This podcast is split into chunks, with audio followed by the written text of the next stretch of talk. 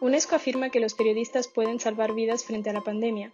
El concierto en línea One World recaudó 127 millones de dólares. OIT llama a basar las respuestas al COVID-19 en la solidaridad. La ONU necesita 350 millones de dólares para el plan de respuesta humanitaria al COVID-19. Esas son las noticias de la ONU del lunes 20 de abril.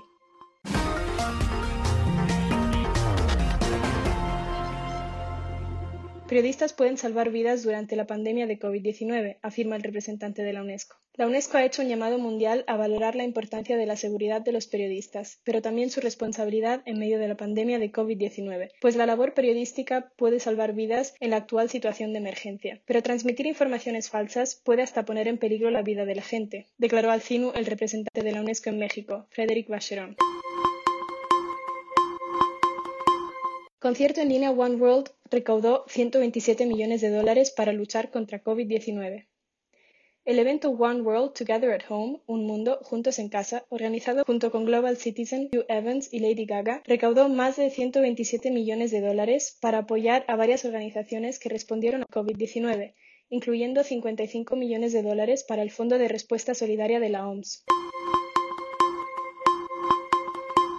El compromiso de la OMS es con la ciencia, las soluciones y la solidaridad, dijo el director de la OMS, Tedros Adhanom. Para eso estamos, salvar vidas. Tener anticuerpos no significa ser inmune al coronavirus COVID-19, advierte la OMS. Varios países están considerando emitir una tarjeta de inmunidad para sus ciudadanos, para permitir que aquellos que ya han sido infectados con el coronavirus puedan regresar a una vida normal. Sin embargo, los expertos de la Agencia de Salud de la ONU afirman que aún no hay evidencia de que no sea posible una reinfección y que las pruebas de anticuerpos deben estandarizadas y validadas primero. Hay una expectativa de que la inmunidad colectiva se ha alcanzado y que la mayoría de las personas de la sociedad ya han desarrollado anticuerpos, y la evidencia general indica lo contrario.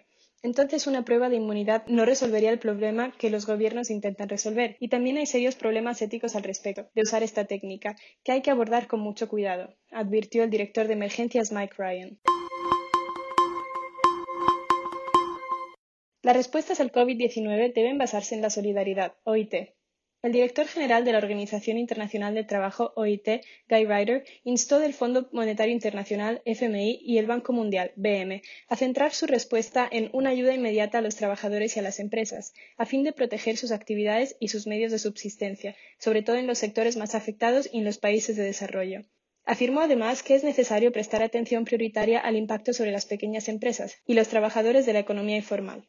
La crisis ha revelado los enormes déficits de trabajo decente que siguen prevaleciendo en 2020 y muestra la vulnerabilidad de millones de trabajadores cuando sobreviene una crisis, dijo Ryder. La ONU necesita 350 millones de dólares para el Plan de Respuesta Humanitaria contra el Coronavirus. El Plan de Respuesta Humanitaria que lanzó el secretario general de las Naciones Unidas el pasado 25 de marzo por un valor de 2.000 millones de dólares con el objetivo de impulsar la respuesta global de emergencia al coronavirus COVID-19 en algunos de los países más vulnerables del mundo, ya ha conseguido recaudar 550 millones, pero necesita con urgencia 350 millones más.